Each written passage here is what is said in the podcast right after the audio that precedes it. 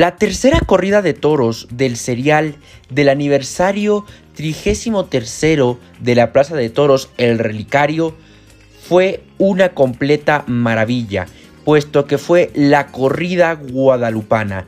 Así es, como ustedes están viendo en el, en el título de este capítulo, fue la corrida guadalupana 2021 en esta hermosa plaza, en este hermoso estado que es Puebla. Así es, en la Plaza de Toros El Relicario se llevó a cabo el pasado 10 de diciembre la tradicional corrida guadalupana en punto de las 8 de la noche, como ya también es tradición esta hora en los toros de Puebla. Sean todos ustedes bienvenidos a una nueva reseña oral con su servidor Michael Rangel. De verdad que es un gusto traer este tipo de reseñas de estas, eh, en, este, en este caso, noches de toros tan especiales que bueno, yo, un servidor, pues... Eh, puedo vivir en, carne propia para también pues transmitirles y contarles un poco de lo que se vivió eh, en esa tarde, en esa noche de toros y pues para que ustedes también que no pudieron estar presentes o algunos que nos están escuchando que sí estuvieron presentes, pues también puedan revivir esas emociones y esos momentos que se vivieron. Hay que decir que esta Plaza de Toros tiene un encanto único puesto que es la más significativa y la más importante de Puebla. Y justo en esta plaza pues han vivido tardes inolvidables de toros, ¿no? Repito, eh, es una fue una noche muy bonita.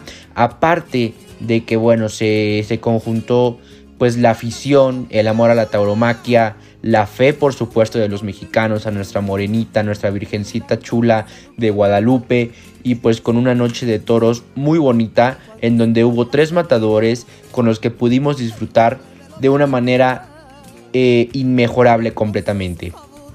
Recordemos que esta noche nos acompañó el matador Fermín Rivera, José Mauricio y Arturo Saldívar con eh, toros de Coroneo y de Barralba. Inclusive también por ahí se coló Real de Saltillo. Más adelante van a saberlo por qué.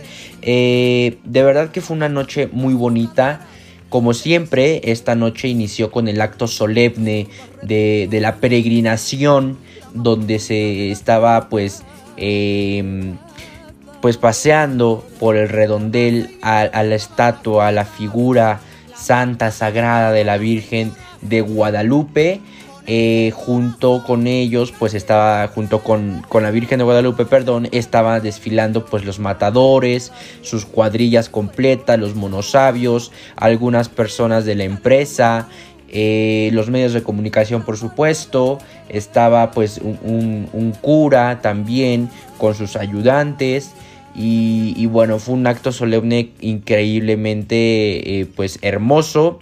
Mientras eh, pues caminaban, sonaba el Ave María de fondo en la plaza, eh, que por supuesto fue en vivo de una, una cantante que interpretó esta hermosa melodía del Ave María mientras se hacía el recorrido. Y también hay que resaltar el hermoso mm, tapete de la Virgen de Guadalupe, de la Virgen de Guadalupe que se hizo en medio del redondel, del relicario, de verdad fue una maravilla poder disfrutarlo. También un aspecto muy bonito que pues toma, rescata parte de lo que se hace acá en Guamantla, en Tlaxcala, eh, las corridas de las luces, es que cada aficionado tenía su velita y apagaban las luces, apagaron las luces del relicario y pues con las velitas prendidas de verdad que se veía una maravilla. Hay que resaltar que hubo un pequeño error por parte de pues de la producción del evento, del staff del evento, que fue el hecho de al momento de apagar los reflectores del relicario, pues toda la plaza quedó a oscuras y no hubo ni siquiera un reflector o, un, o una lámpara que se quedara prendida para iluminar el recorrido. Ahora también hay que decirlo de esta manera, el recorrido fue muy rápido, parecía que todos los actuantes tenían mucha prisa y lo hicieron muy rápido, no se pudo saborear, no se pudo disfrutar. Eso eh, fue la parte del acto solemne, como, como ustedes saben y como ya es tradición en Puebla, en esta corrida guadalupana tan bonita. Vamos ahora a enfatizar y vamos a hablar un poquito más ya de lleno lo que fue como tal la corrida después de este acto que, ya les comentaba de la solemnidad que pasó. no hubo muy buena entrada. Desgraciadamente, un cuarto de plaza fue de entrada, los tendidos muy despoblados. Mm, la gente no iba concentrada al toro, la gente iba a celebrar, a disfrutar, a enfiestarse es válido, por supuesto, yo no estoy en contra de eso, es válido, pero también es, e, es válido e es, es, importante en que si vamos a una plaza de toros, pues vayamos al toro y enfiestarnos también, pero a, a, lo principal que es el toro. En esta ocasión, las pocas personas que fueron no lo hicieron de esa manera. Y sí es algo desilusionante ver eh, cómo una corrida tan importante, tan significativa, para todo México, no solo para Puebla. Em, no, no se llena y no hay ese apoyo. Yo creo que el cartel estaba muy completo, muy bien rematado con los diestros, también con las ganaderías. Y bueno, la fecha, pues, ¿qué más se podía pedir, no? Eh, una noche sin viento, con muy poco frío, la verdad hubo ausencia de frío. Y eso también ayudó bastante. Entonces, yo no entiendo qué es lo que fue eh, que provocó que la gente no asistiera. Vamos a comenzar con la actuación de Fermín Rivera con su toro abreplazas guadalupano número 47 de 480 kilogramos de la ganadería de Coroneo.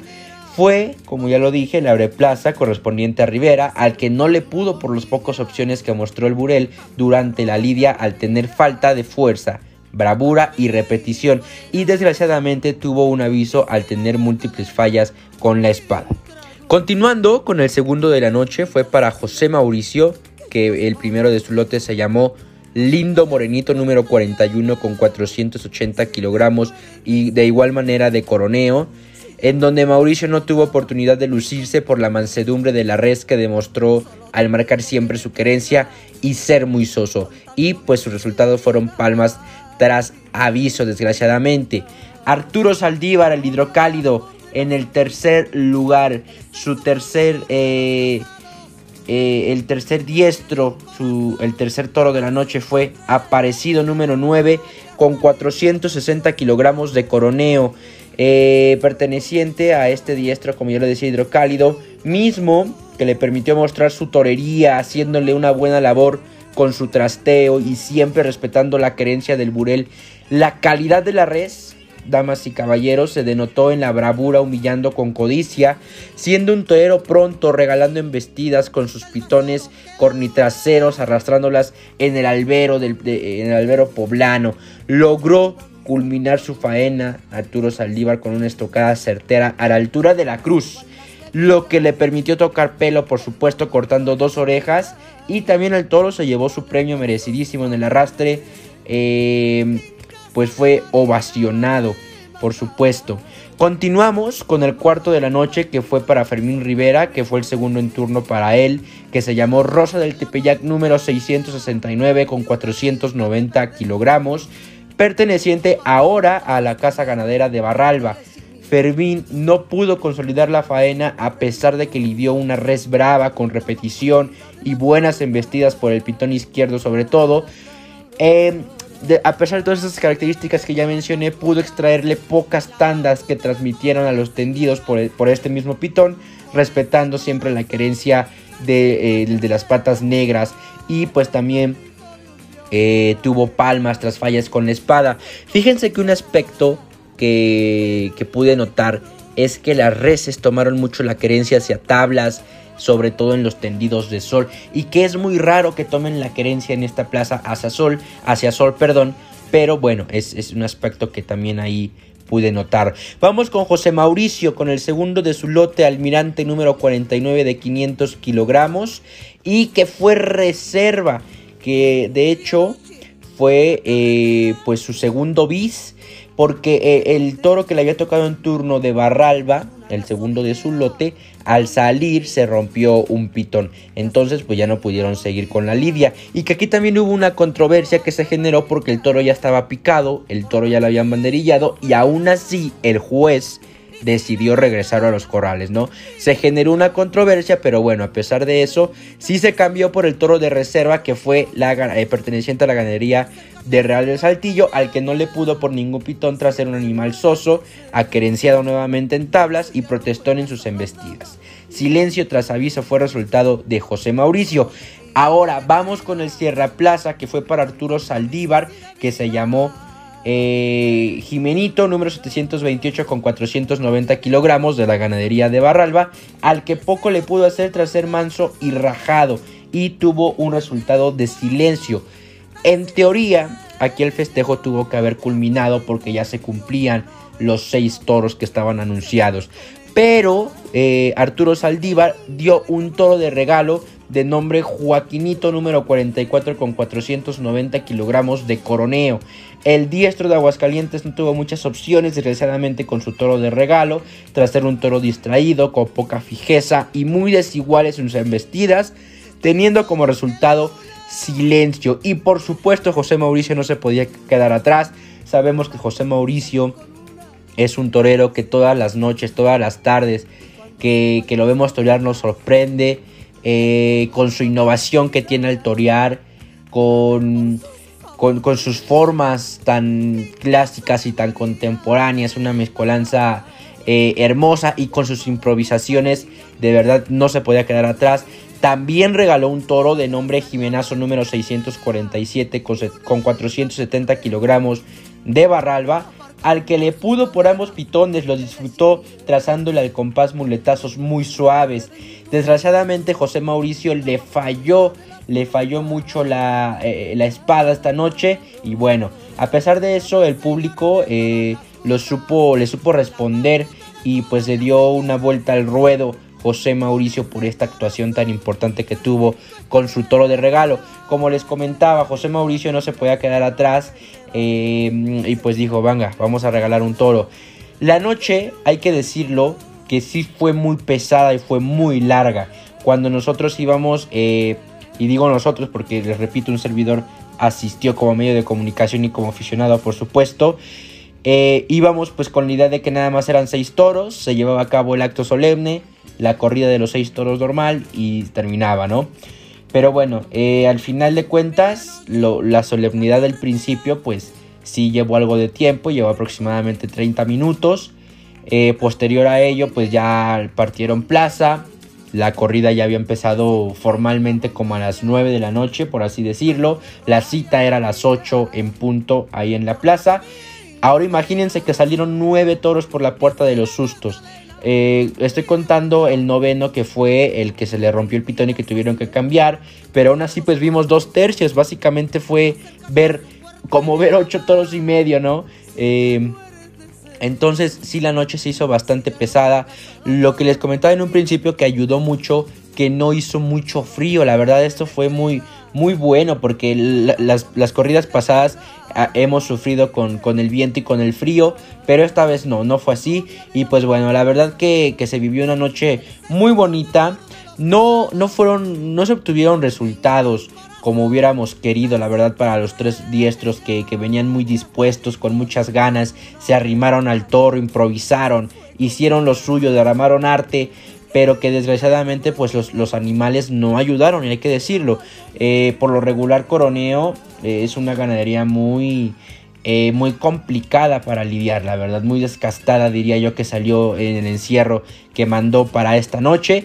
Y Barralba, Barralba siempre es una ganadería que pues tiene garantía, ¿no? La mayoría de veces que, que, que lidia tiene garantía con sus bureles y bueno, aquí lo pudimos otra vez demostrar una vez más. Recordemos que Barralba, si ustedes escucharon la previa eh, para esta corrida, yo decía que José Mauricio eh, con la Lidia que, que, fue como que su surgimiento, su renacimiento en la México, fue con un toro de Barralba justamente, entonces pues Barralba siempre trae reses muy bravas, muy encastadas y que sí embisten. Y aquí pues lo demostró una vez más.